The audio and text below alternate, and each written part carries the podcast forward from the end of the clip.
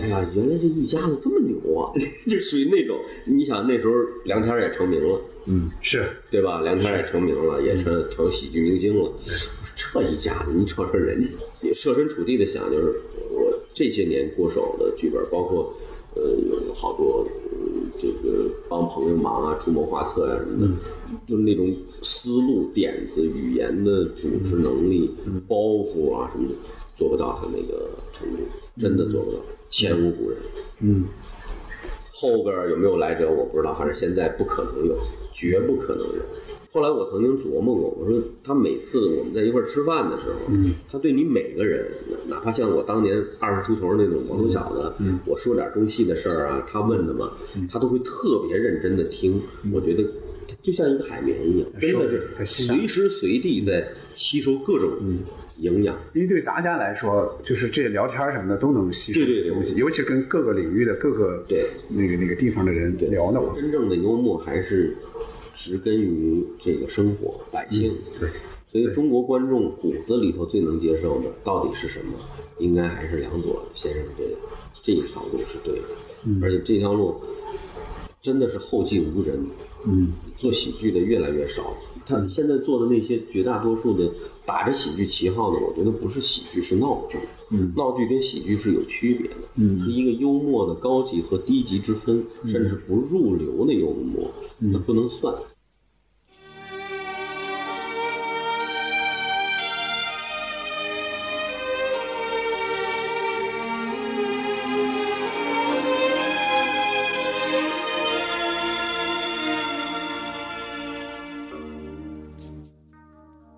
好，欢迎收听《西四五条》，我是今天的主持人捕头。今年的五月十九日是喜剧作家梁左先生去世二十周年的日子，我们制作了五期特别节目，从本周一到周五连续推出，用这种形式来纪念梁左先生。梁左，一九五七年九月三日生于北京，二零零一年五月十九日因病去世，年仅四十三岁。杨佐先生人生短暂，却为我们带来了无限笑声。他八十年代起和姜昆等人合作，创作出《虎口遐想》《特大新闻》《小偷公司》等脍炙人口的相声名段儿。九十年代起，又和英达等人合作，推出了《我爱我家》《闲人马大姐》等情景喜剧。其中，《我爱我家》至今仍是一座无人超越的山峰。我们做的这五期节目都是访谈，由梁左先生的家人、朋友和工作伙伴来说说他们当年接触过的梁左。需要说明的是，这一系列访谈都不是最近进行的啊，时间大概是二零一三年到二零一五年，那时候我采写《我爱我家》背后的故事，以及梁左先生的传记，一一采访到这些人，都包括谁呢？有姜昆老师，有马未都老师、谢元老师，当然还有《我爱我家》剧组里的英达老师、梁天老师等等。还需要说明一点的是，当时录制这些声音主要是为整理成文字，有的录音现在听起来听感稍差，还请各位谅解。今天我们的节目推出的是吕小品老师的访谈，采访时间是二零一四年十二月二号。吕小品老师的名字对有些人来说可能有些陌生哈，但我说几个他扮演的角色名字你就知道了。我爱我家里崔秀芳的儿子大壮，就那个傻儿子哈。呃，闲人马大姐里马大姐的邻居刘勇，就是爱家的那个对象。嗯、还有东北一家人里的牛小伟。这些年，小品老师主要是从事影视导演工作，他非常感恩梁左先生，说当时从梁先生那里受益良多。九四年您拍《我爱我家》那几集，那几集里边应该是没见过梁左的是吧？呃，没有，但是在或者不在意？呃，嗯，我知道他，因为之前就知道他吗哎？他也知道，呃，之前他可是没写过这种啊，他只只写过电视相声。是对，我是相声。哦，但哦对，嗨，我想起来了，这个你你还拜过那个谁呢？对呀、我是李国祥的徒弟嘛，对，所以那您拜什么时候拜的呀？呃，我是九呃不不不，我零六年拜的，后来拜的。呃，之前啊，呃，我还没到北京，我是八三年到的北京，嗯跟我父母调转工作过来的。嗯，在八三年之前，嗯，我在哈尔滨上小学的时候就开始说相声，玩儿玩儿，就是啊，喜欢。嗯，我文艺汇演啊什么的，第一届文艺汇演黑龙江的，我是舞蹈拿的一等奖，因为我父母是搞舞蹈的，然后后面我就是朗诵拿的一等奖，然后呃故事大王拿的一等奖，哦，故事大王就是那个我们黑龙江的哦我还以为然后后来那个叫普通话朗读讲演比赛，呃，这个我就没拿过第二名。您这多然后各各行，全面。然后呢，这个又被少年宫就说：“哎，你到我们少年宫来吧，嗯，戏剧班儿，嗯，呃，戏剧班老师上课我又瞧不上，嗯，所以我是一个不上课的少年宫的戏剧班的学生。觉得他们水平。对，然后演演个儿童剧啊，嗯，嗯，我也没有 A B 角轮换，就我一个，哦，挑大梁，然后呢，说这个咱不能老戏剧班不能老演剧，嗯，成本也高，嗯，没那么多支出，嗯，要能说段相声，我说我这个我来，我这个我我可以天天到你们少年宫来。后来就跟于世德先生的儿子哦于沟，哦我们俩在哪个沟？鱼钩，就是就这鱼沟嘛，就是金字边那个沟吗？就是鱼钩的钩呃是其实是这个沟，他啊。比我大，比我大不少呢。嗯但是呢，呃，少年宫老师说，哎，那你跟于世德的儿子说吧，哦，我们俩就于世德是跟那个施圣杰合作过。对对对，最早施圣杰于钩呢，这个呃比我大很多，但是也比我高。我是甲，他是乙，我哦逗他捧您。哎，因因为他们家传就是捧嘛爸也家传就是捧。嗯然后呃自己写，哇，这不容易。那时候是自己写，所以就对相声创作就嗯特别感兴趣。嗯，那么后来八三年到了北京，在北京呃初中的时候，我呢呃我我是到北京上的六年级下学期，然后就直升本校了，升到北京育才。嗯，初中在育才初中呢，我有一师姐叫圆圆，北京台那个主持人圆圆。哦呦，哎呦，那小嘴儿。后边是有师弟王治郅，那我都没见过，也见过就热闹了。哦育才是个篮球，呃，是个棒球学校，哦，就是中国的棒球基地。嗯，呃，在先农坛院里头，北京先农坛，我们我们那时候图书馆啊，什么都都都是木构建筑。嗯，食堂都都都在木构建筑，哎，也是红色学校。嗯，然后在那块儿呢，因为学习就。呃，说实话啊，哈尔滨的教材比北京深得多。一般都是说北京，我上到初二，嗯，就觉得我在黑龙江学的小学的那些东西，初二才才开始啊？所以学习就特别轻松，嗯，闭着眼睛拿第一的那种，然后社会活动就特别多，当了什么，除了学生会主席，就是呃，跟那个团社团中央、那时候团市委、团中央的会啊、活动啊、主持啊、撰稿啊，但是也是一直是各种这种社会活动，嗯，呃，这个，但是学通社我没瞧上，嗯，找我们来着没去，包括中央电视台我们这一代的节目主持我也去了，也都是自己写，嗯。哎、我就是笔头硬嘛，嗯，然后包括相声这一块儿，因为在北京看的，我忘了是八七八八春晚，就是那八七年虎口遐想。八七年的春晚是虎口遐想，就是啊，八七那就是八七。啊，就是梁左第一次，梁左的作品第一次上春晚。对对对，因为那个时候正好是在我即将上高中的前后，嗯，初中毕业，嗯，我已经到考到人大附了，嗯，所以就特别放松，嗯，平时也不看，我对春晚从来不是特别感冒，嗯，就那一次，因为哎。说人大叔是北京最好的学，那怎么着？那哥们儿也闭着眼睛上了，就属于那种，就觉得北京的课太浅了，你知道吗？哎，还还看呢，结果这一看，哎，我说因为我喜欢更多的还是传统相声，嗯，除了自个儿写，马先生那时候马季的新相声比较多，那是然后，哎，我说这个这个相声怎么写成这样？是，哦，新相声是可以有这种创作路，就是说看不出是他是在呃赞扬还是对对对不是歌颂相声的对那种不是歌颂相声版本了，嗯，因为原来我们自个儿写，就小的时候自个儿写都是属于歌颂相声类的，嗯因为你受的就是这个教育，东风吹战鼓擂的，上来就是这个，嗯对口词都来了，我跟于哥你一句我一句的，属于那种，所以哎呀，我说这是带着人物的。嗯它是不是传统相声？是它是带着人物塑造的，嗯，而且呃有点后劲，这个对，有矛盾冲突，居然还有悬念，对对，然后层次递进这么清晰，嗯，然后到最后那么温暖哈，嗯，哪怕就是耳目一那哗腰带下来，还还带着姑娘的体温，哎哦，还还能这么玩呢，嗯，然后就就是说这相声谁做的？是以为就是姜昆。以为是姜昆写的呢。后来在呃电视重播的时候看字幕啊、好像有这么一个名儿。嗯，然后那个因为相声那个太火了，那个相声。是，然后就介绍说是呃梁天儿的这个这个兄长。嗯，哦，是是这么着，但是所以就是一直就就那个时候就知道有这么个人，哎，然后后来在高中的时候，我们学校内部，我同班 同班也算是卧虎藏龙。嗯，那个谁嘛，曾子墨是我同班。哦，知道，呃，我们班当时，你像我报中央戏剧学院的时候，老师都都急了。嗯，你干嘛？你要唱戏去？你唱花脸啊？他不不知道中戏是干嘛以为的。唱戏，唱戏曲的呢。然后我们班还有一个同学叫王长，考的是北电的电影文学系。哦，你你你你这什么电电电影文学系？电影还有文学啊？电电影能叫文学吗？电影那那是什么呀？能叫文学吗？对，对他们来说，电影就是五朵金花。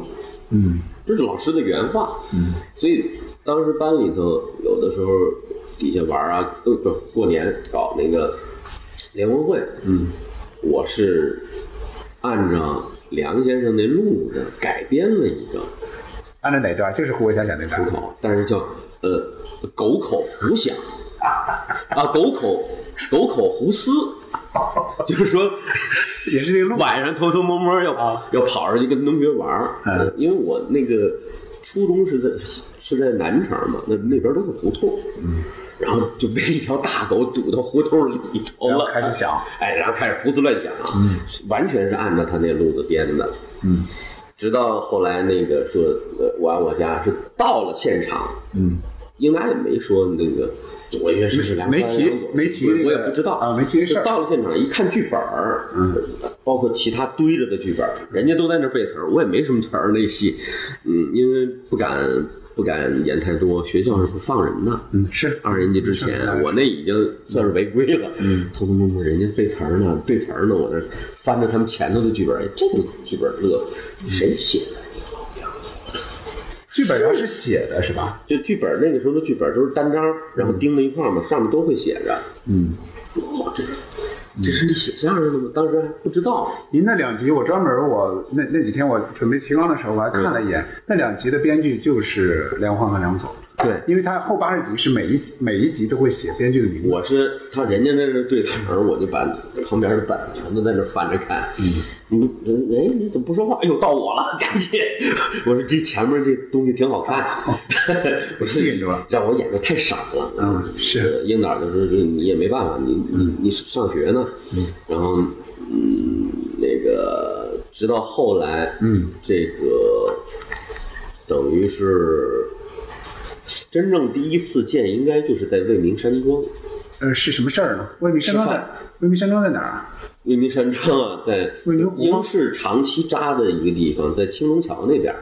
不是现在他那个地儿是吧？不不不是不是，很早，三六九医院那边儿，青龙桥，呃，北宫门儿啊，知道就。是颐和园北宫门儿那个那个北边一点儿。那会儿是英式的基地在那儿。那对对，那个时候是那个时候是因为未名山庄没有生意嘛，它是一个嗯宾馆式的，嗯。呃有桑拿，呃泳池、拳击馆，还有个拳击馆，嗯，最后那拳击馆改成棚了，嗯，是拍嗯候车大厅就在那儿拍的嘛。但是候车大厅没有他没吃饭。没亮走太我们多事儿。是怎么呢？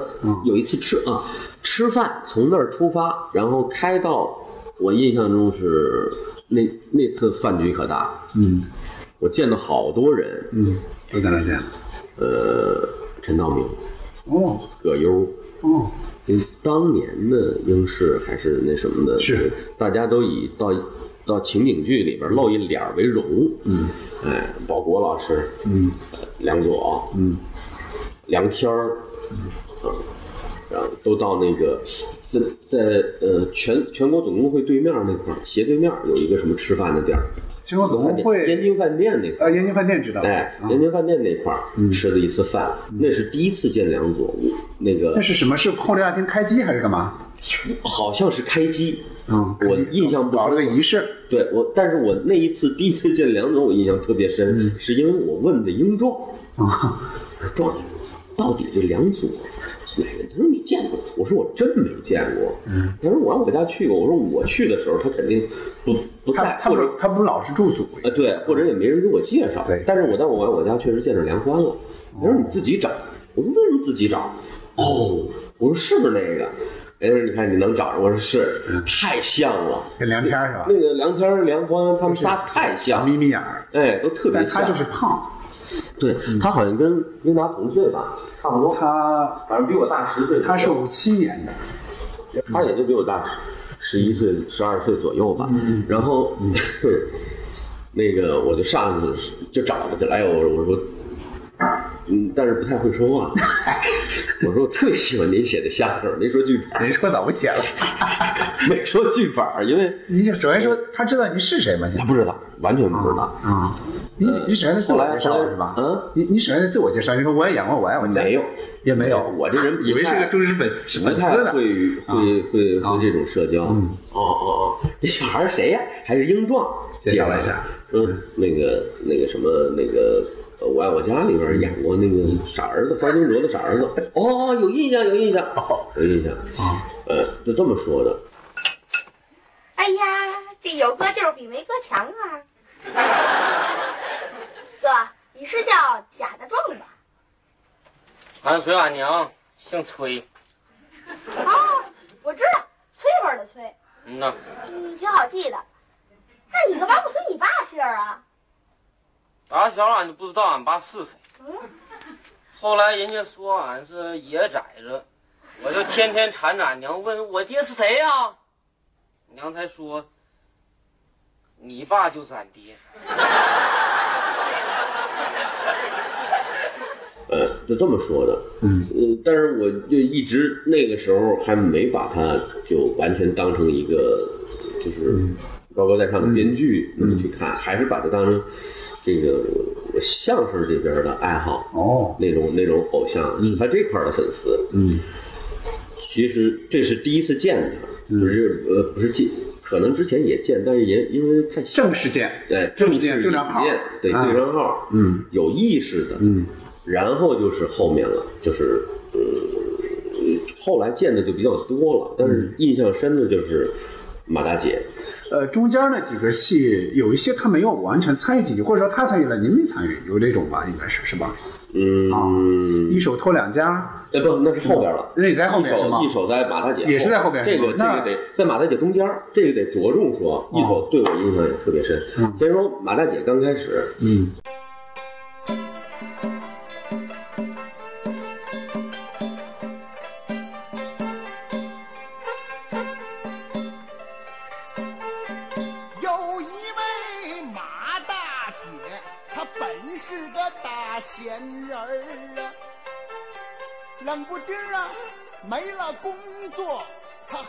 像是丢了魂儿啊。这岁数再就业，学技术没有文凭，不甘心从此歇菜。成天接锅碗瓢盆儿。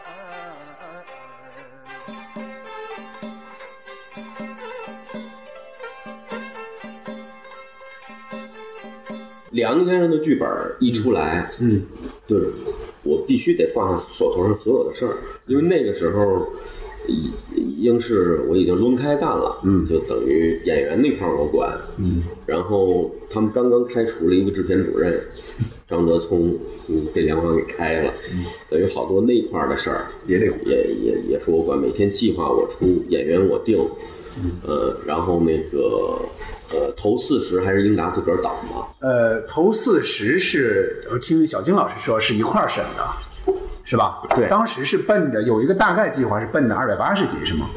就是最后头四十集最一波后拍了二百八，那哦么播了二百八，其实是三百多，但是中间毙掉了好多，哦而且呃挺那什么的，就前四十集比较完整，而且是英达自己导的。完整的是他自个儿导的，而且这中间有有一两集是我切我导的，嗯，但是那个就是是纯新手概念，嗯，呃，我也就是您说你在后边看，然后他觉得这就那是在这儿，就是那个时候，哦就是那个时候，所以就等于在剧本，包括他跟英达讨，就是讨论这个呃王元朝的走向，因为那时候王元朝大家比较头疼，嗯，呃，就这个演员啊，不是这个角色，角色，因为、啊因为建华呢，嗯，最开始演的不是很自如，嗯，不自如，他是从相声过来过来，而且他很传统的那种相声的这个对这个教育，对所以他冷不丁跟明儿姐就就不搭，嗯，包括他们俩就是怎么能让他更舒服，这角色更舒服。那那那时候就我们仨嘛，在屋里，我是。找个借口去，呃，英导，你签个字，我能坐这儿听会儿吗？你就坐坐坐坐坐，他俩也不管我，我就在那儿听。哎，我就觉得就他俩商量这个角色的定位，这个角色呃，如何能够按照这个演员，嗯，一点一点的都长到他身上，嗯。怎么能够让他，你就像你说的越来越出彩儿，嗯，而不是说只只是作为马大姐的一个小配角。，对，又结合着王元朝的特点，就是建华老师的特点，嗯，所以当时那一听，那是一个下午大概三四点钟，完了。完了，因为外边就催我说你你那明天的计划，你得赶紧给我道具。张张伟就找我要，嗯，所以那一次听就是等于哦，我说原来情景剧对角色的这种，我们可以跟电视剧不大一样，就是电视剧它这整个的这个逻辑啊、走向啊是是是是很顺畅的啊，一步一步来的。这个情景剧我原来以为就一集一个样儿就行，也不是，嗯。得有脉络一个对，还得针对这个演员的特点，怎么着能够一点一点的融合，然后包括那个。嗯梁老师就说说这个建华本身是说相声的，嗯，我在语言上怎么能够更给他往相声那儿靠一靠，让他里边好多语言确实是让他找到自信，相声那种。让他找到自信。果然，差不多后来真的是，呃当然这都是头四十集之后了，哦，进入的很慢。四十集之后，突然有一天，那个我跟蔡明姐都哈哈大笑，因为就演活了。嗯，他知道自己怎么发挥了，自己冒出了一句特别嘎咕的，就闷着闷着，就他那个形象就给你感觉就是你你你你数了他半天，他也嗯，然后突然一抬头 说出一句话能把你鼻子气歪的那种。他那天是真让蔡明姐给骂急了，然后憋出来那句话，反正原来的本子上是真没有。然后后来那个有一次跟那个呃，就是梁老师又去西边吃饭嘛，嗯，然后我还说了那句词儿，我说哎，这他妈挺好的，我得记下来。嗯，哎，后边我们真就看到，在马大姐和她的邻居们的时候，嗯，真的贯穿用上了。哦，哎，用了。当然那个时候我已经在筹备筹备那个呃。欢乐青春吧，嗯呃，筹备欢乐青春，我只不过是，嗯他们那儿需要有游泳的时候，我过去一趟，哦，也就属于那种，那就是说您听的那个下午是他们在商量四十集之后的，是吧？那四前四集已经拍完了是，前四十集没拍完，还没完刚刚开始，但是对这个黄元朝这个角色定位，嗯，是前前头是有，但是嗯作为建华老师，他可能在这块使劲儿可能不行，怎么能给他怎么能够更或者说使不上劲儿，就是他当时那个本子，还不能使拙劲嘛？对，哎，因为蔡明姐就老说拽不动他，因为他没控制，形体上也没有控制嘛。嗯，那是第一次，我就觉得，呃，哦，这个编剧可以跟导演这么深入的去探讨一个角色，根据演员的自身去调整，这对我影响挺大的。嗯，然后呢，后边就是在。呃，先不说一手头两家，中间拍了个一手头两家，后头在这个马大姐边拍边播那个阶段，对。在北京卫视，那北北那个应该是六三零，六三零剧场，就六点零三分，对，那个时候太紧张了。呃，就是我们上次也讲过，说每天我们在，就是我在接传真机那儿等着，接传真，嗯，然后而且不定得什么时候来，对，因为他还他他睡觉的时间跟我们还有一点儿。就就对你老老摸不着他脉。嗯，呃，我早上九点开始盯着，当时他们公司有一个叫李光强的女孩儿，后来也也也开了。嗯，盯着他，我说梁老师要要发传真，你必须得在这儿盯着，我我先出通告去，然后那应该是一个是一个无人传真吗？还是就是自动可以传？还是说必须有人接起来？得有接一下，那个时候得是接一下，嗯，呃，就打过来，你先接一下传真啊，然后放下啊，嘎嘎，还特特别慢，嗯，还特别慢，嗯，声特别大，嘎啦嘎啦嘎啦嘎啦的声，我不能走，嗯，然后，呃，到后来就是急的不行，就是因为经常会遇到，不是经常，就是有前边二十集的时候，大概有三四集出现问题，出现问题是审查还是什么？就是拍完了之后送审的时候，应该是王小晶干这事儿。啊，呃，那时候对啊王总也我也送过，嗯。我也送过，然后那个要重重做，这个特别紧张，整个要要要要要要你少一集啊，哦，这一集不行最可怕，你要一场不行调一调，对，或者临时让梁梁老师编一下还好，一集不行的就特别麻烦。有的时候，你说大家真的坐在那儿，就是说咱们自己碰，能能不能编一个？嗯，后来发现，就是在梁老师原来的那个剧本的基础之上是编不出来的。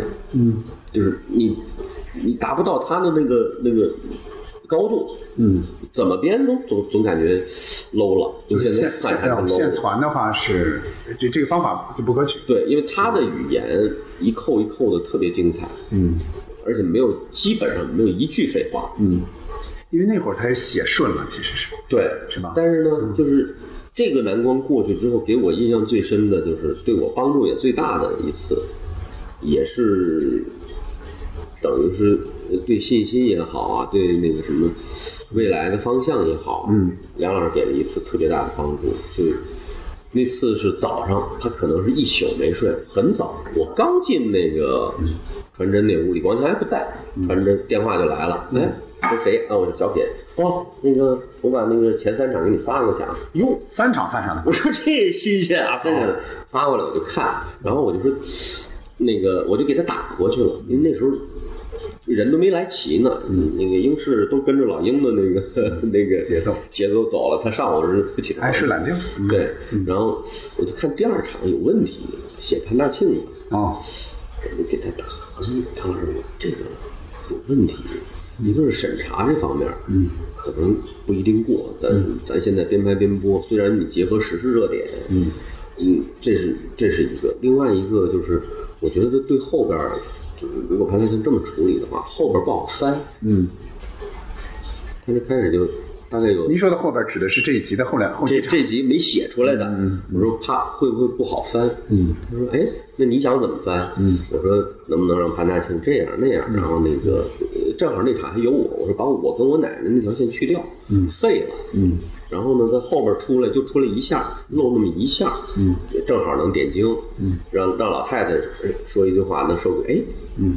哎，你这个建议挺好，嗯，特别好，特别好，我就按你这个写吧，嗯，然后你等着，你就改。你先先就先拍先拍第一场吧，我把二场后面全改，哦，然后给我特别大的一个肯定，嗯，我我就觉得哎，就属于这种，但是后来觉得哎，我说我跟蔡明姐吹吹牛去。啊，不合适，别吹牛，但是挺满足的，那时候特别有成就感啊，是。小孩儿，我刚二十出头嘛，那会儿编剧您肯定是还没有，就是就是这个英式的编剧还没有没有参与过是吗？参与过了吗？那个时候，呃，还没东北一家人等于还筹备啊，东北一家人还没开始呢，对啊那时候还没开始啊，呃，网虫日记也没到呢，嗯嗯，等于所以说是完全没有，就是除了我还是学院派的那些东西，在学校里自己写啊，嗯，但是在在这个上面完全自己就没敢动过，嗯，但是就觉得哎呀，老想是的，肯定啊。哎呀，老想跟别人说说说，提提跟别人提提结果晚上他来了。哦。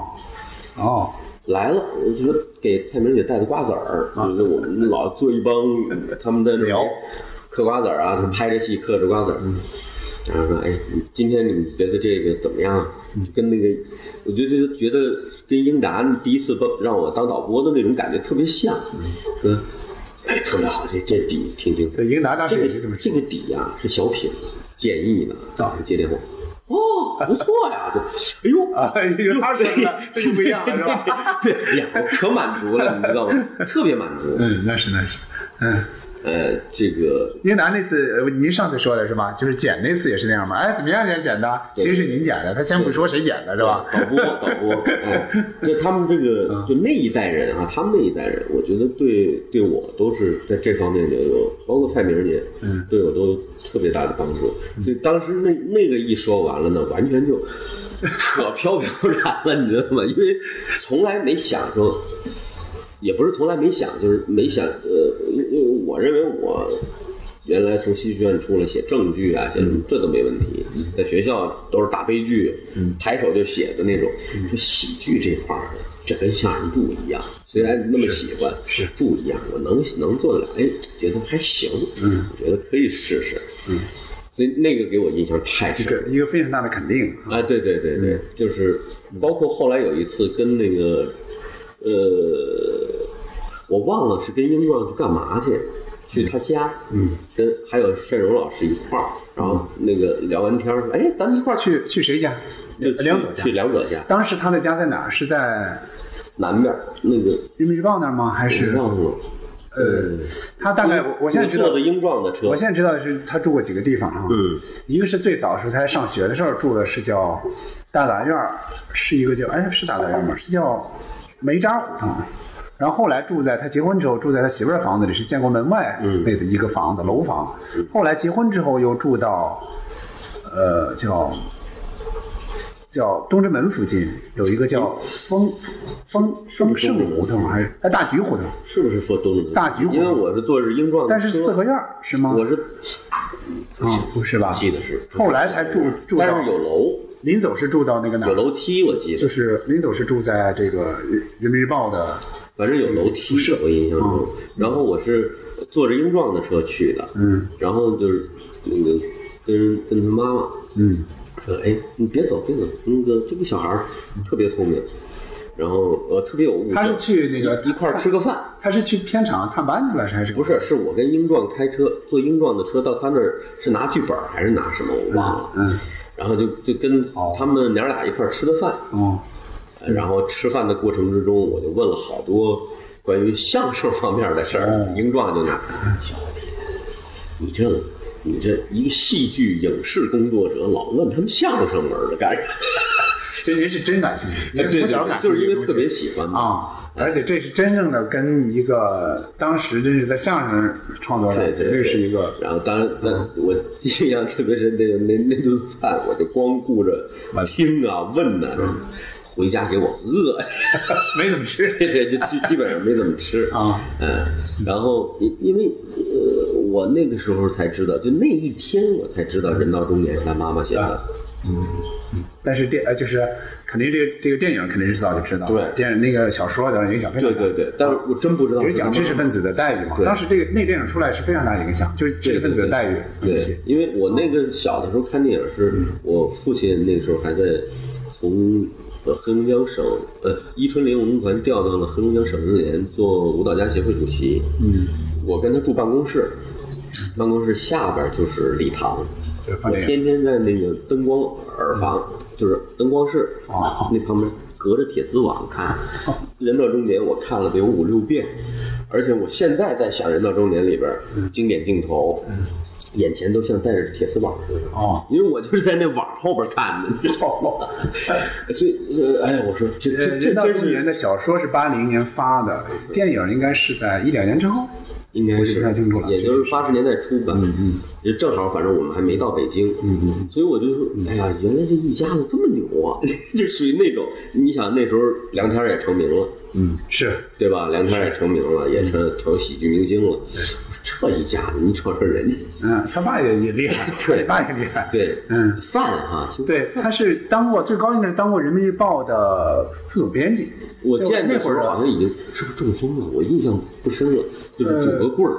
呃，他是去，肯定是我现在见过一些剧，就照片，比如说他爸去这临时家庭的片场，嗯，那些照片倒是有，是不是中风了？那我就不知道了。我我印象中我见的那次是歪嘴歪脸，然后我们我们出来就没有没有他们不方便，行动不便，可能那时候中风，不敢说啊，因因为那时候确实也小，就是光顾兴奋了，见着的全是呃感觉高高在上。打听这个呃，就是从小感兴趣的一些东西的这些掌故什么，特特特别好玩对对对啊。然后这个马大姐后边就是又让我对梁左有了一个极其深刻的认识。嗯，这个认识就是在我已经开始呃自己写剧本的过程之中，嗯，那时候我自己在写着另外一个也是受人之托写的一个那个不挂名的短剧，嗯，情景剧，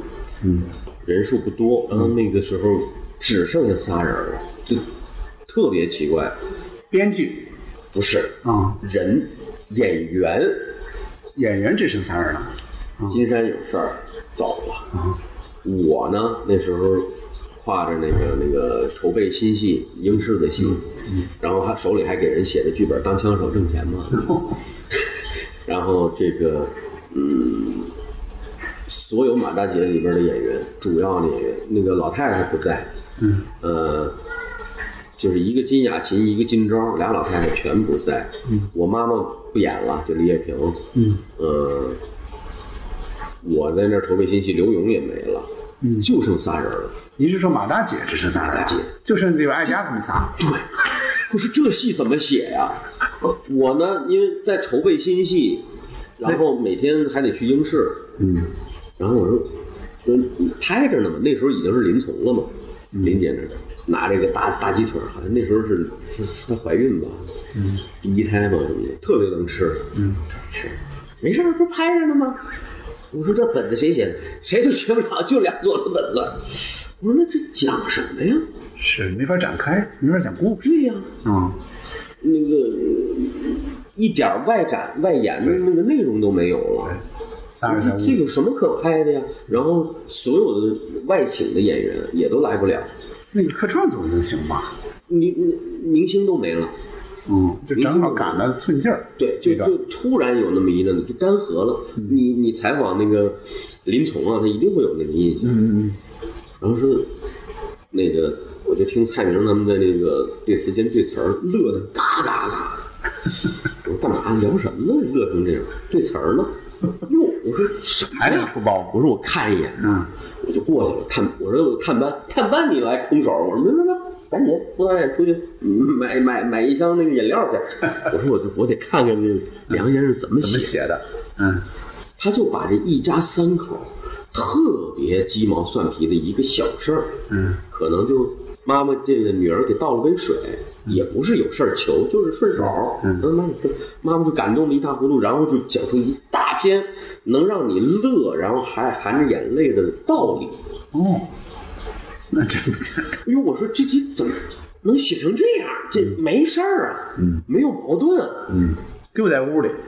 而且就坐着啊，因为你想，为什么我印象是林姐那时候挺着个肚子，她也懒得动换，嗯，就场景不能老换。导演这个咱们调度的调度什么？坐坐那儿说，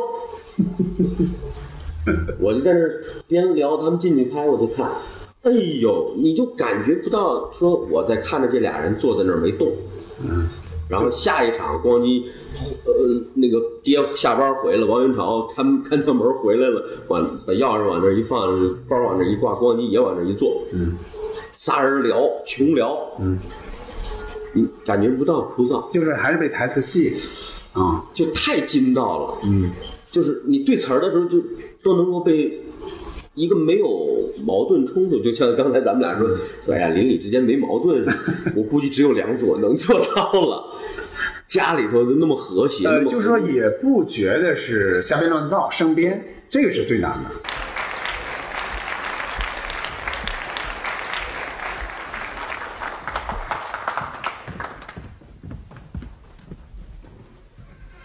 妈，嗯，哎，你找什么呢？找什么？找工作。哎，你说也奇怪啊，这么大个社会，怎么就没一个你妈的工作？妈，你怎么骂人呢？啊？嗨，我是说，就没一个合适你妈妈的工作。不可能吧？我帮你找。哎呀这不这么些工作呢吗？啊？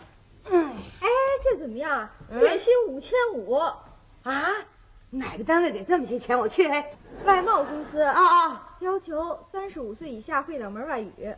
我去，去去去不了这个。哎，这还有一家股份制企业，嗯，不要求外语，哎，这我去，这我去。这这你也去不了。嗯，人要求有本科以上学历。那是去不了。你妈就上过社会大学。哎，这还有一家私营企业，既不要求外语，也不要求学历。哎，这我去啊！只要能挣钱，管他国营私营的呢。这我去这个。这你也去不了。啊，人要求容貌靓丽。那我是去了，我怎么去不了啊？你妈这容貌怎么就不靓丽了？说这底下这两条，年龄三十五岁以下，身高一米六五以上。这不是诚心把我给摘出去吗？是，你再帮妈看看有没有那个不限制身高年龄，不要求学历外语，一米六五以下，三十五岁以上了。不可能吧，妈？嗯，您想啊，不要求学历，还三十五岁以上啊一米六五以下啊啊！您想人招那么多没文化的矮胖老太太干什么呀？那也没准儿。太难了。哦那个那个，我我那个一台那台老台式机的硬盘我卸下来，那个剧本我专门管他们要的电子版，我自己留着呢。虽然那台式机都扔那儿好多年都落灰，我把硬盘卸下来一直留着。嗯，那将来我就想，就是说有时间一定得从头翻回头去再学学他那一段的马大姐创作，嗯，就已经到了出神入化的境界了，那绝对是境界问题。嗯。也设身处地的想，就是我这些年过手的剧本，包括呃有好多、嗯、这个帮朋友忙啊、出谋划策呀、什么的，就是那种思路、点子、语言的组织能力、包袱啊什么的，做不到他那个程度，真的做不到，前无古人。嗯，后边有没有来者我不知道，反正现在不可能有，绝不可能有。尤其是又又是目前这种这种这种审查方面的这对种，对，那真是真是完全意想不到，因为我我都愁得很。虽然那时候我筹备，应该是筹备《东北一家人》阶段，嗯，因为那时候刘勇不在嘛，我不能在。我去看路过呢，我就是因为笑的离谱，总共就仨人，有什么可乐的，你知道吗？我都愁得慌，我说不能拍了，嗯，不能拍，所以等于到后来后一百多集的马大姐，我是剧本统筹，嗯加进了一些新的编剧，嗯，这是后一百集，呃，包括像树焕呀、试了一下王军儿啊、满玉啊，这都呃那个引引进了，引进了。我做剧本统筹也尽量想按照梁先生的那个路子去做，但是有失败的这个例子，就是不成熟。为什么不成熟呢？就是也碰到过那种，因为敏儿姐有事儿。说当这个马大姐没有马大姐怎么办？杨先生都能做，说咱们也能做，写好玩儿，我们觉得确实好玩儿，但是我我忽视了一点，就是审查这一块儿。嗯，我们本来马大姐可以拍到三百多的，但那一阵子毙掉了九集，就在我当那一百多集的统筹的时候，嗯，就整级毙掉，就不可能整再不可能再改的，就立意，人家管理总局就认为你有问题，不管你结尾多么的阳光，多么的向上，不行，枪毙。嗯，那个时候是在九级应该是影响很大，石景山那头吧，嗯就是一个文化馆、那个小舞台上打的，嗯，那我因为我是也是筹备呃新戏，但是呃这边的剧本我统，嗯，帮着统。统的意思是是文学，也不是文学师的意思，是是什么意思呢？统筹呢，剧本统筹那个在英式情景剧的剧本统筹，比如说，他主要是负责一条人物的大线，嗯，比如说，嗯，呃，比如说马大姐离婚了，嗯，那我这这一系列这都是离婚状态的，应该怎么样？情人物关系啊，情感啊，可能什么，爱家交新男友了，嗯，那这一系列可能就由你来控制它的走向。哦，这是从大的方面，小的方面呢，就是对语言上的嗯。把把握，你别跑了，这不是英式风格，嗯，这不是马大姐的风格，嗯，或者蔡明姐不想演这样的东西，嗯，哎，就保持一个它的呃一个脉络，对。保持一个就是风格的统一。对，然后碰到一些新编剧的这个、这个引进的时候，他头几集基本上就是就是我会，这也这也都是跟英达学的，梁左学的，嗯，就是在他原原来我是电子版，嗯，就是在他电子版上就打上的那个修订框，嗯，这块删掉，然后告诉他为什么删，然后底下重新写，这是我要怎么改，哦，这一集可能到最后你就发现全都给毙了，然后你自己重写了一集。但是呃，好的编剧可能三五集之后，嗯，他就自己就你就不用那么大动了这。有点像我们记者改稿什么之类的。对现在看看出来为什么这么改。对对对对对，现在就更像剧本医生了。哦现在有点像剧本医生那个路子。嗯，但是这个呃，国内的电视剧也都有剧本统筹，或者叫总编剧。嗯，只不过那会儿梁左是不管这事儿吗？按说他总编剧会不会不不不，就是不梁先生呢，啊，就让他写就完了。后边我我说的这个是后边他已经那个不不那那个那个没有他之后没有，哦他已经不他他走的时候大概呃就是他走的时候我们还没去石景山拍，大概写到多少了？这个一百多集记不清了，因为中间我出了好几次，就是筹备英式的其他的戏。哦嗯嗯，这个这个就就能力之强，就像我刚才说的，就是到到到这个份儿上。但是我没想到啊，他还是个杂家。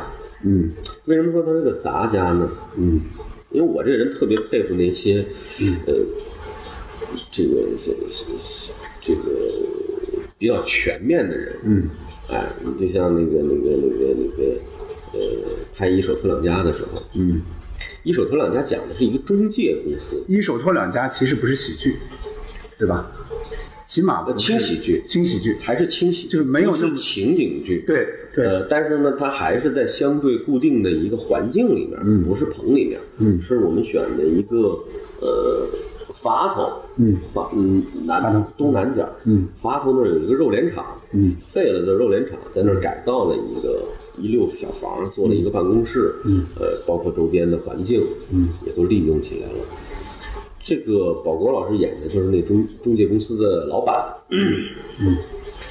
这个里边就涉及的太广太杂了，是一个应该对社会有非常各行各业对对。都要深入去了解和接触，你才能动这个本子。没错，啊、然后那个时候我就是，嗯，又是一堆事儿，执行兼演员副导演，兼他们每天本来出通告是统筹的事儿，嗯，英视是从来没有统筹的，嗯，不是制片主任就是我干，嗯，那么那个时候没有制片主任，为什么呢？那个戏是跟呃国际总公司中国电视国际总公司合作，人家派的制片部门，嗯，跟英视还有点儿这个，所以就全都落到我这儿，因为他们不干，他们不懂，你协调，然后包括你想，我在别的地方做执行，我是可以带带自己的这个这个副手，在那儿英式没这编编制，所以叫演员都得我自个儿叫。我们最怕就是剧本，尤其是轻喜剧类的，最怕大段台词。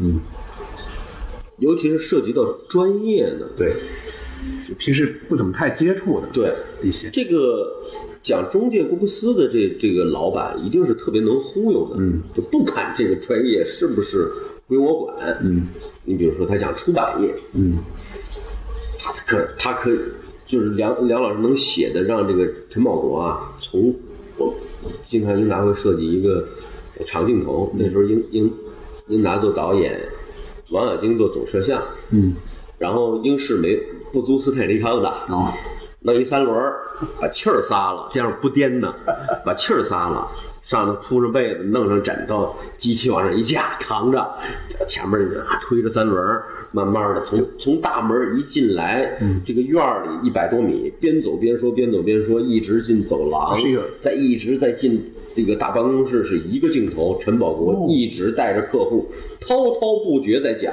出版业中间不能断到底怎么怎么回事儿，这个先就不说这个演员的功底啊，确实你想一宿没睡，然后起来之后对一遍词儿，啪本儿就扔，张口就来，哦这是本事本事。除了我之外，我 但是只只能这一条，它是短期记忆，再重来一遍对了。可能说的什么或者怎么着，是一种机械性。对，那个嗯因为因为本身都特别拗口，嗯，它里面会涉及到很多你平生活中接触不到的一些专业术语，对，嗯你你说出版说是排版啊什么的，然后要不像过去刻钢板，现在就有各种各样的说法，激光排版什么什么什么，还有什么又开始讲化学成分什么这那的。一大段儿，真的我能背了背了。到最后最后，只要他把那个这个走到办公室，往那椅子那儿一坐，啪一拍桌子，这一个长镜头，差不多得七八分钟才、哦才才完。就想得写多少字儿，好几篇儿啊。嗯，这么我一条下来，刚要往椅子这儿一坐，电话响了，他忘关了。喂，他想说我正在开会，然后就挂了，就再收尾，这也算很很正常。嗯 电话一响，眼神就不对了，拿起电话，喂，我正在拍戏。哎呀，说再来一遍，出了人物了。再来一遍就完了，因为这词儿太绕。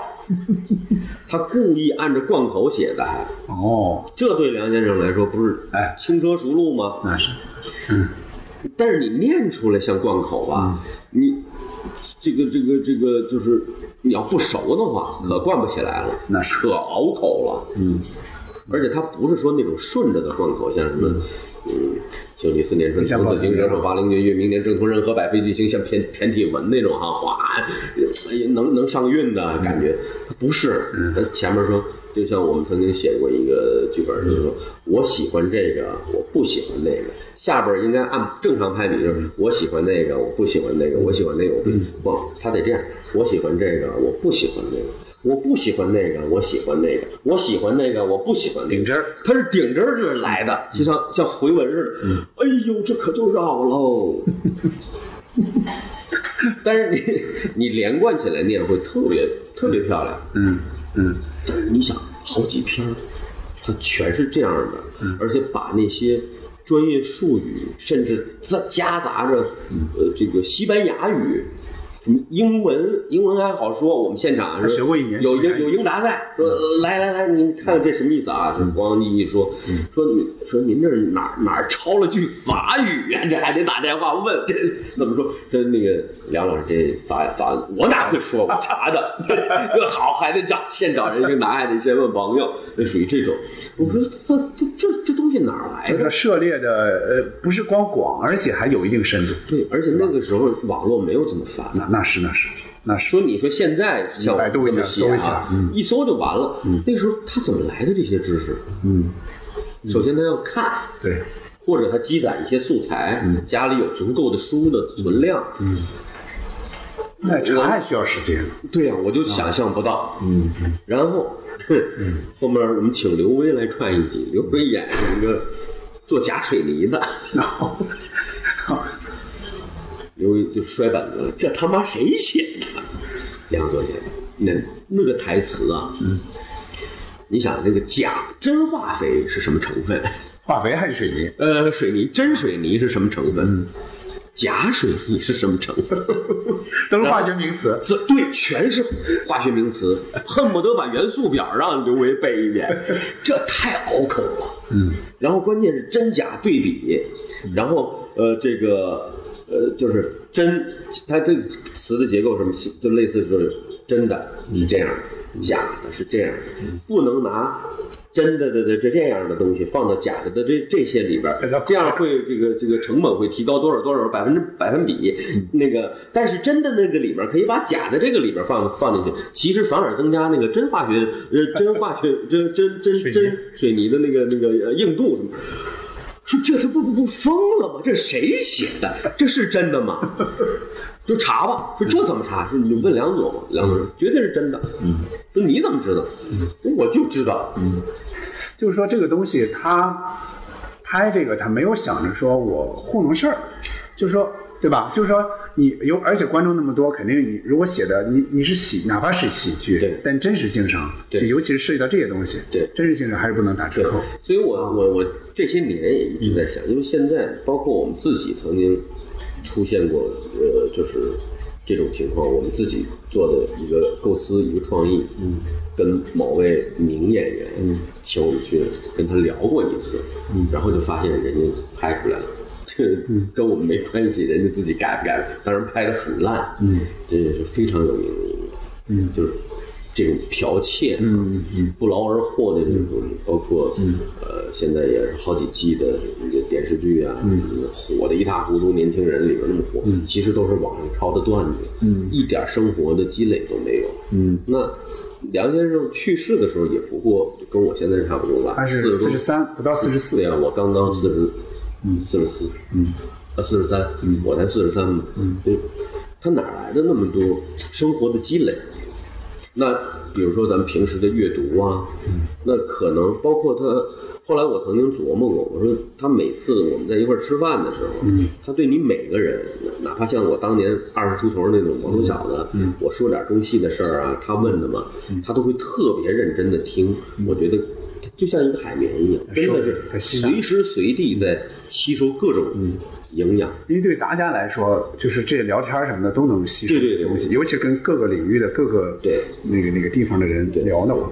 啊，呃，按理说他的呃他的工作的轨迹是非常简单的，啊，分到教育部，我最近采访了好多同学，分到教育部，然后去语言学院，语言学院呃在那会儿开始搞相声，然后就分到就姜昆帮他分到这个就调到就是叫去研究所，所以说他的轨人生轨迹应该就是比较简单，从工作上啊应该比较简单，尤其是我就想他后来如果说从九三九四年开始进入一个编剧状态的话。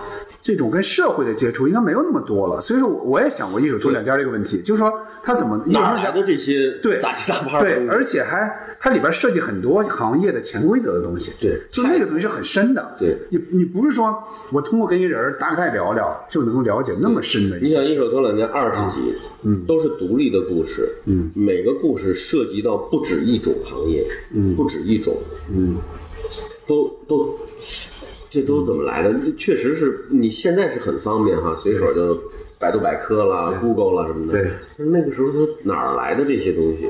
嗯，而且他，我相信他是不是因为平时看，他又是学文学的，就是你总感觉是比方说高高在上哈。嗯嗯。其实他对底层的这些东西，他也是很了解的。对呀啊，嗯，这个有可能是一个啊，就是当时给我们一手托两家投资的，嗯，那个老板，嗯，叫国信嘛，嗯，是国信，但是后来后来的那个国信又不是那个老板了，那个老板塞了个女一号嘛，就是赵嗯哦，一，我知道了，我知道。那个老板应该是做中介的，嗯，出身的，嗯，是这这个他提供了一些，因为这这也是梁左说的，是不是？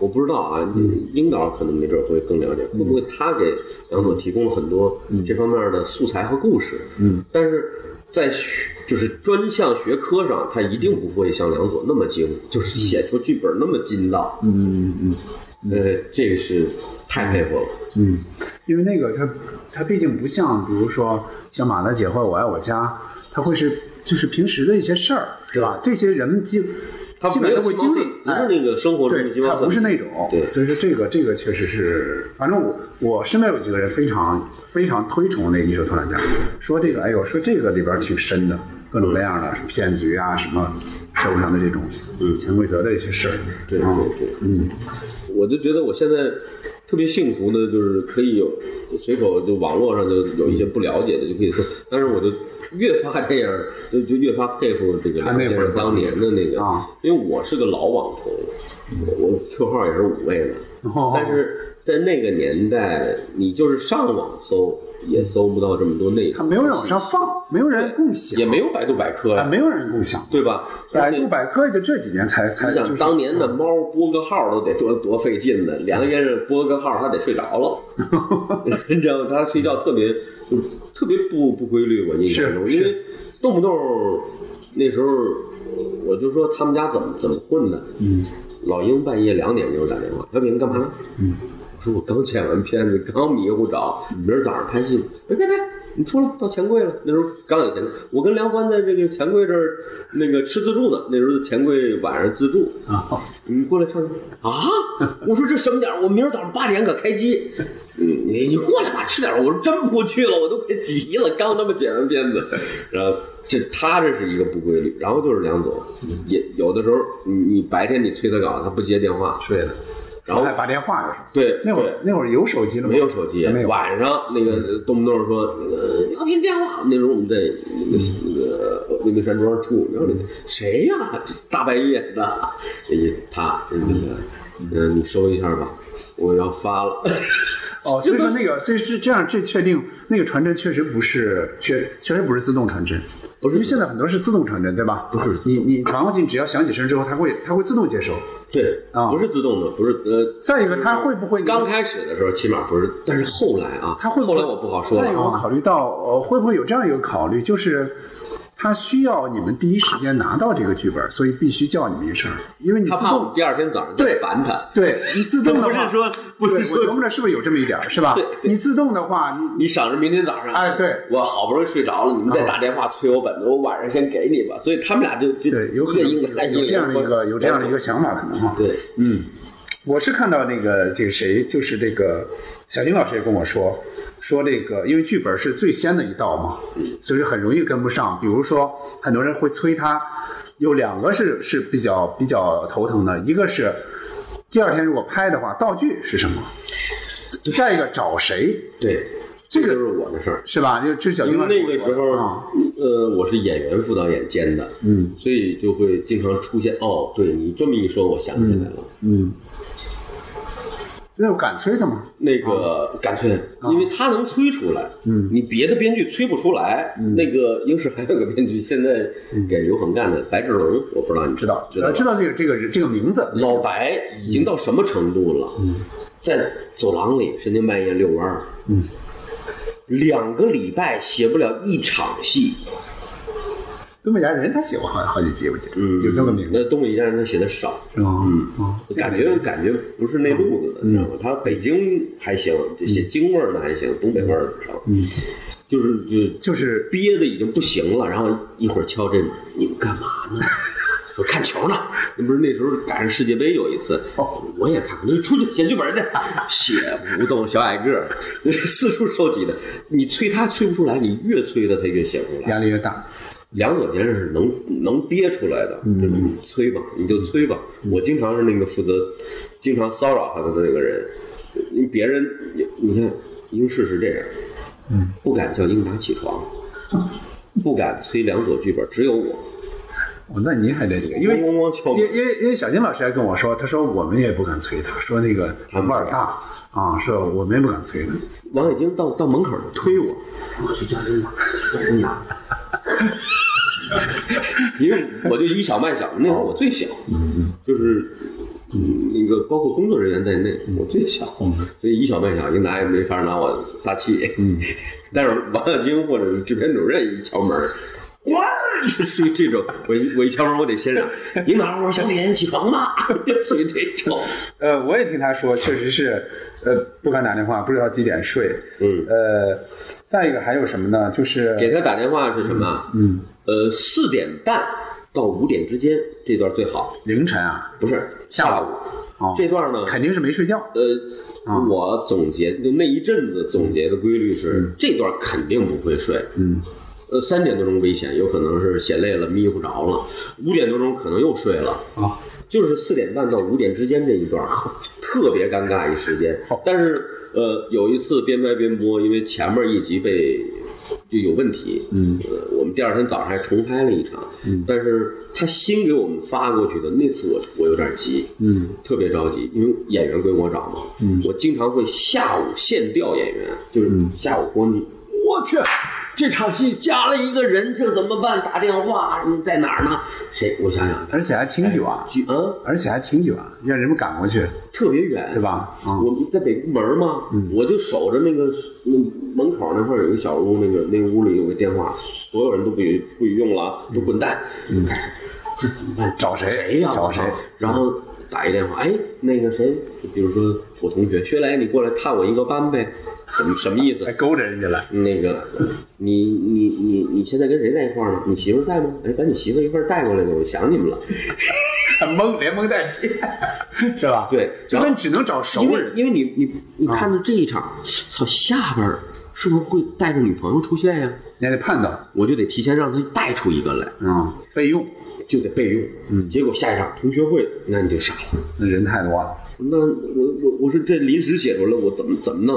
赶紧打电话，打电话，可能不是出门，嗯，就是睡着了，嗯，要不然就怎么着？我说这没法拍呀，嗯，这怎么弄？现场问，嗯，参战姐，咱咱改，别别别，这写挺好玩的，咱怎么改？我说拍下一场都没得拍，没船呢，嗯，那次有点气，你们初步的，我听小金老师说是传过来之后，最早的时候人家拿过，你们是会看一下的，是吧？到后来就根本来不及看，对词儿，啊后来就来不及对词儿了，因为拍一场那边就开始剪，精简，对对，然后再拍一场，再精简，就等着等着大家嗑瓜子儿。那时候特别费瓜子儿，就愁啊。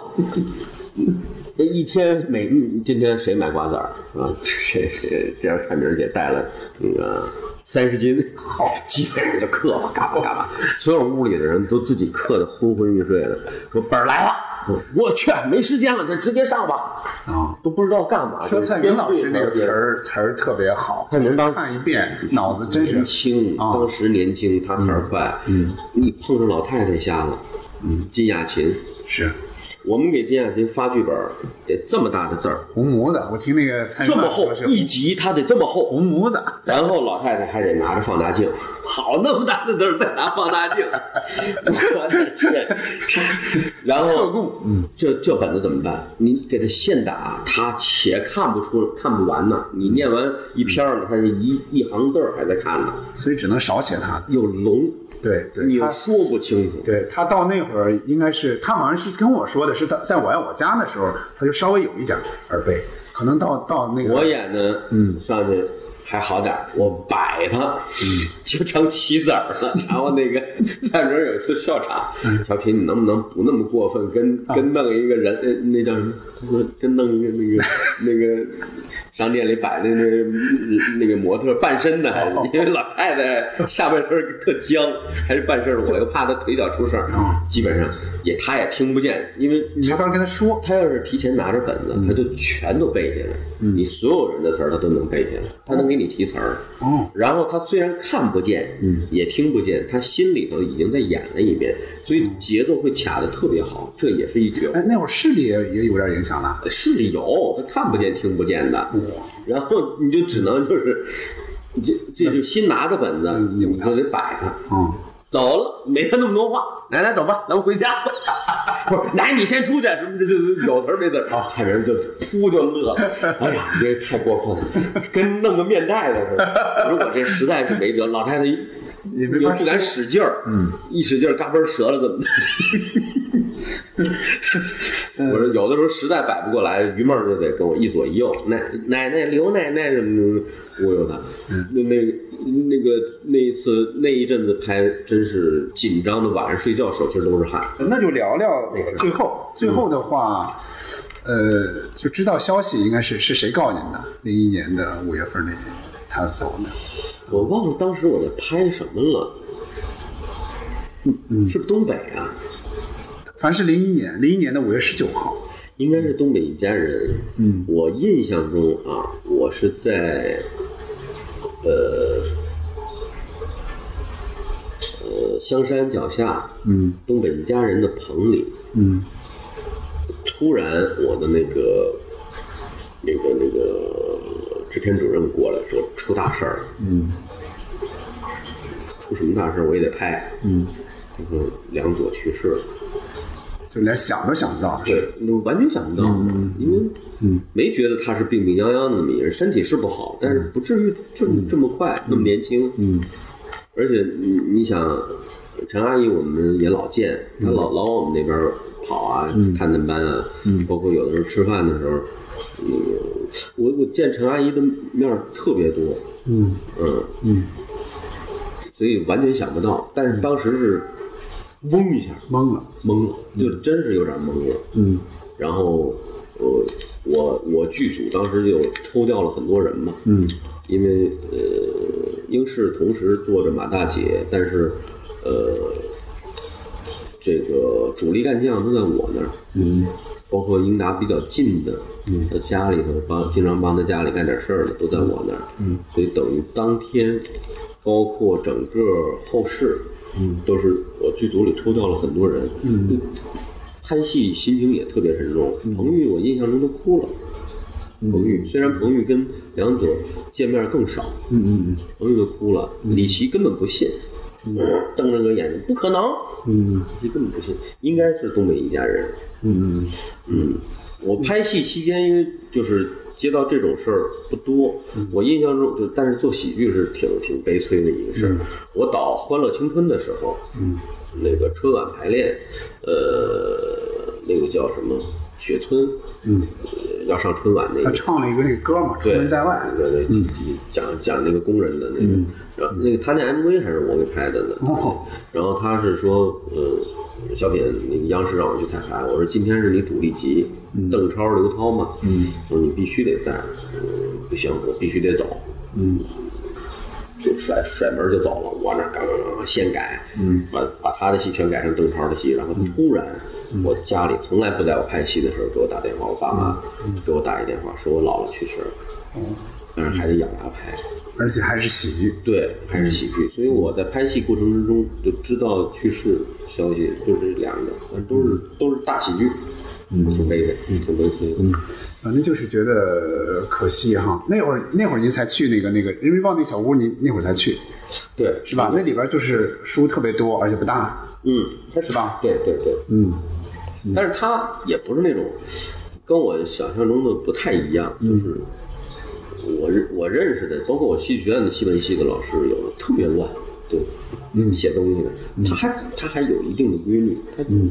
当然不知道是不是他收拾的，嗯，也可能阿姨收拾的，嗯起码不是特别的乱，嗯，不是特别的乱，嗯，然后包括当时呃传他去世的时候是怎么去世的？有人说是写马大姐累死的，有人这那，因为正好是在写马大姐期间，嗯，正在写，嗯，正在写。他而且小江呃不是谁，有人跟我说说，其实开始的时候，并不是说是光他自己写，但是他后来就是说，基本上前多少集都是他自己写的，对吧？因为别人指不上，嗯，别人指不上，那本子拿来你看不下去，用不了。用不了。那个有有也就有这么说吧，就是两种印象，有的是说就他特别温和嘛，就是说呃这个也不急，爱开玩笑，但也有种说法说他对编剧挺严格的，啊，说编剧的话呃就是哪儿不好就就真照说直说啊，就数了教育，我倒没见他，他说就是说，因为我们开过马大姐创作会啊什么的，他不是那种特严厉的人，我觉得当当众还是应该。应该嗯。直说，嗯。嗯，你说你这写的挺好，但是不能用，为什么不能用？就是属于这种，他说也是那种带着包袱说嘛，也不会说这什么垃圾，拿走，滚蛋，没有。呃，梁梁左就更没这样的时候，他他会给你说的很具体，嗯。具体的，你这块换一个说法，你这样说是不是会更精彩啊？嗯，呃，可能会具体一点，他没有应答严厉，还是讲究方式方法的，也不是方，可能从他专业角度会说的更多，嗯，呃，也一点不涉及到攻击啊，或者不会乱发脾气或怎么样，因为我肯定不会我听到有反正我接触不会。我们开过扩大会嘛，编剧扩大会那一阵子，我从中戏就带去了好几个编剧，包括有小姑娘，嗯，叫吴桥吧，现在也是大编剧了。铁军老师跟我说，他说他，因为他去他们家去的也少嘛，他说他走了之后，然后他去他们家看到，就是家里应该起码不是特别的豪华什么的，是吧？然后他说，他跟我感叹就是说，呃，尤其是那会儿的编剧，呃尤其作为梁左，你像那么有名的一线编剧，他后来是不是自己一个人住？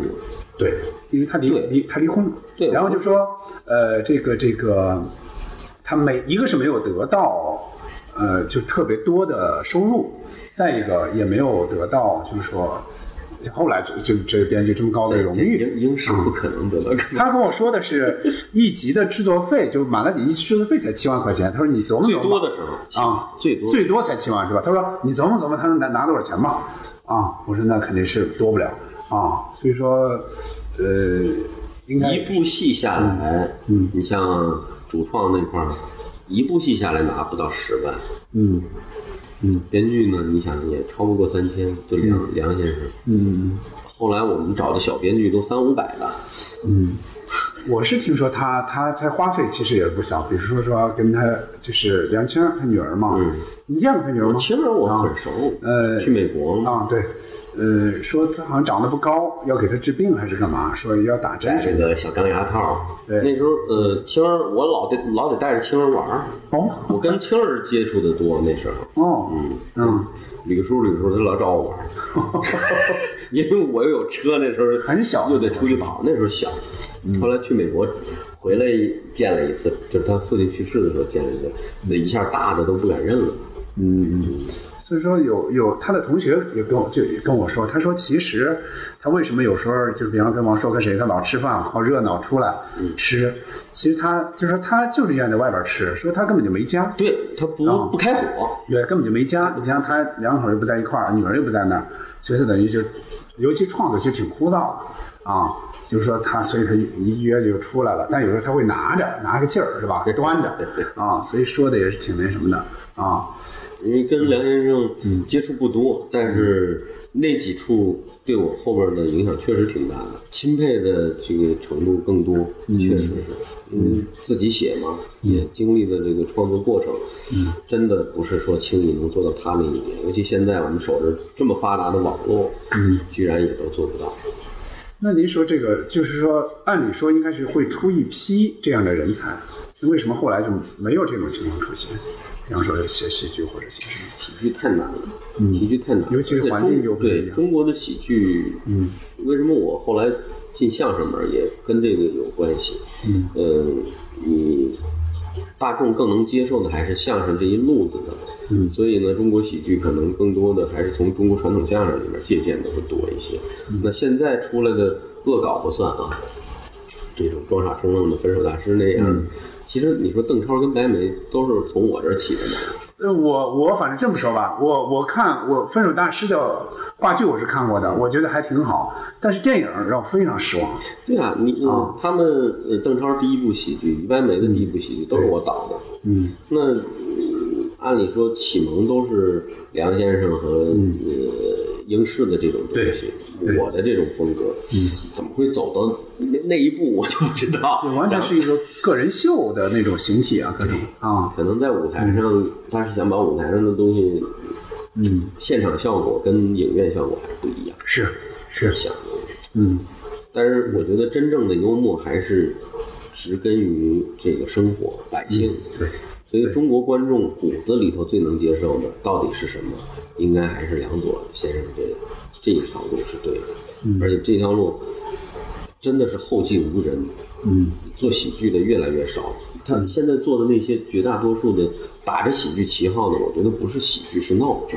嗯，闹剧跟喜剧是有区别的，嗯，是一个幽默的高级和低级之分，甚至不入流的幽默，那不能算。嗯嗯，但是真正高级的幽默就能做到。你看我这里也有好多什么心理学的东西，能做到像梁左先生那种，就是像我刚才说那个那个马大姐那时候就剩仨人了，嗯，他居然能够写的那么让让人演的看的都那么津津就是说还不是对付，对，完全不是对，那对付不出来。对，你让我就说，就这仨人，就这一个景儿，然后那个因为导演也怀孕了，你就你也不能走，大家都坐着说，能干说一集，然后你看着居然不难受，嗯，做不到。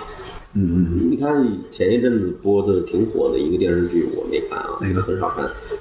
老婆在看的时候瞟了一眼，哎呦，坐着说，坐着说完了，站着说，站着说完了，那个走两步停下来，接着站着说，就完全没调度。导演也控制不了那么些大牌演员，嗯，然后自己本身舞台调度的能力又比较弱，嗯，看不下去，嗯，剧本呢？你说剧本有毛病吗？嗯，也挑不出什么具体的毛病，但是就没质感。嗯嗯，对，所以我就说，这这这跟小人书有区别吗？都是静止的画面，那你已经脱离了影视这一块的要素了。嗯嗯，那我直接看连环画不就完了吗？嗯，但是电视剧、电影都不是连环画，嗯，连环画它是没有动感的，一篇一篇翻。对要求应该是更高的才对。对啊，而且就是说，说到到这一点，就是说从语言的动势来说，嗯，梁左先生的语言的动作性极强，嗯，不是说呃拿个杯子喝个水的这种动势啊，嗯，而是说他这个语言出来对你的这个感受感受力，说有劲儿，嚯，嗯，你能这么说，嗯。那我怎么跟你较劲？这话怎么针锋相对、针尖对麦芒？这叫语言的动作性。嗯，现在的编剧绝大多数可以这么说啊，做不到这一点，都是水词儿，太平了。再加上腕儿们，嗯，而且这什么破玩意儿，我改，你改的还不如编剧呢，对吧？人编剧写的一有的可能会相对精到一点，这话里边藏着话呢，嗯，他一改没了，什么内容都没了。呃，去年像宋丹丹，就是说这个这个也是被报道了一阵儿嘛，嗯就是说这个改词儿的事儿嘛，是吧？呃然后他自己在微博上不也说嘛，他说梁左当年的本子我都不改，对呀、对呀、所以说这个还是也能看出来这个水平的高下，对吧？你要是好剧本，肯定也就不改了，对于他来说，对吧？这次我们的怀念梁左先生的特别节目就到这里，下期再见。